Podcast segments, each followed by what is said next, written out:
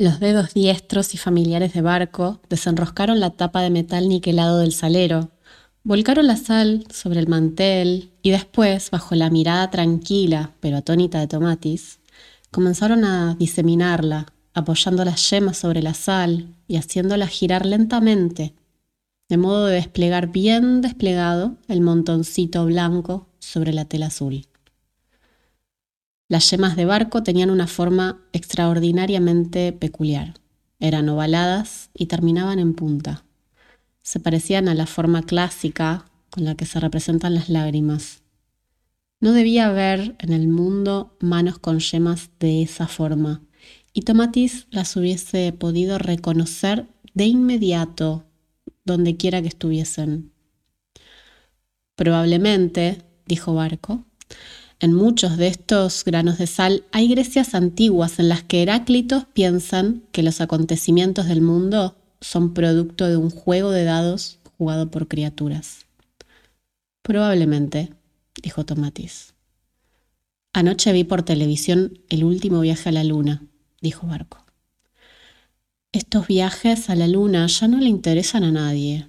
Todo el mundo está convencido de que la luna ya pertenece al pasado y la ciencia ficción se está convirtiendo en una antiguaya. Ya no hay, dice, ficción que supere a la ciencia.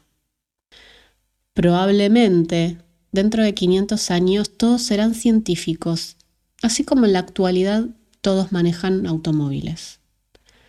Probablemente, dijo Tomatis, sin dejar de mirar los dedos de barco que ahora se habían apoyado sobre la sal diseminada y estaban inmóviles.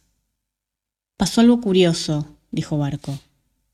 Todo iba bien mientras se veía en la pantalla el interior de la nave espacial y las manipulaciones de la tripulación, pero de golpe empezaron a verse fotografías de la Tierra que iba alejándose, volviéndose cada vez más chiquitita, y entonces los tipos que estaban mirando la televisión en el bar se empezaron a parar, a incorporarse despacio sobre la silla o a estirar el cuello.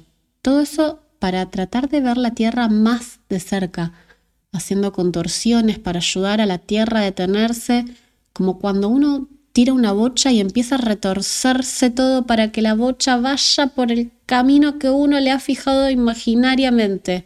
¿Viste? Tratábamos de que ese alejamiento impúdico se detuviera, para que la Tierra no se borrara y desapareciese del todo.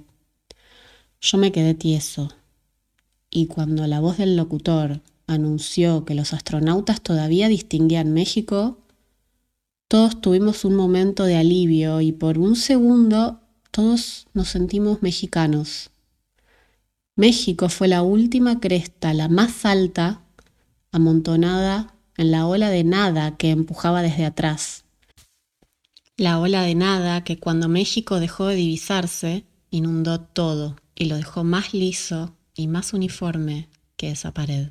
Entonces todos nos sentimos tristes y confundidos, un poco aterrados, y no creo que nos hayamos sentido mejor cuando terminó el programa sobre el viaje lunar y empezó la transmisión directa desde el estadio de Chacarita. Estoy convencido de que anoche rompimos la barrera de la identidad. La de la luz o la del sonido no son nada al lado de la barrera de la identidad. Nos fuimos poniendo cada vez más borrosos hasta que desaparecimos del todo. Pensamos que la cosa iba a detenerse en un punto razonable, un punto desde el cual todavía pudiese divisarse México, por ejemplo. Pero no, nada de eso. Desaparecimos del todo. Yo tuve un vértigo adicional. Sentado en la silla del bar, la pantalla me mostraba cómo la Tierra iba disminuyendo de tamaño, es decir, cómo yo, la silla, el bar, la pantalla y la Tierra que mostraba la pantalla, achicándose, íbamos siendo apretados por el puño del cosmos que se cerraba vertiginosamente hasta macerar nuestros cuerpos y convertirlos en una lava endurecida y lo sentí hasta tal punto que cerré los ojos y esperé el momento en el que las paredes del bar comenzarían a avanzar súbitamente, fundiéndose las cuatro en una sola con nosotros adentro, en una contracción inconcebible, hasta dejar la tierra reducida al tamaño de un dado de los más chicos con el que criaturas se pusieran a jugar el destino del mundo. Probablemente esas parrilladas que trae el mozo son las nuestras. Probablemente, dijo Tomatís, viendo las yemas familiares oprimir la sal y después subir hasta los labios gruesos de barco, yemas que, como ningunas otras en el mundo, y ahora también por su sabor, hacían pensar en la forma densa de las lágrimas.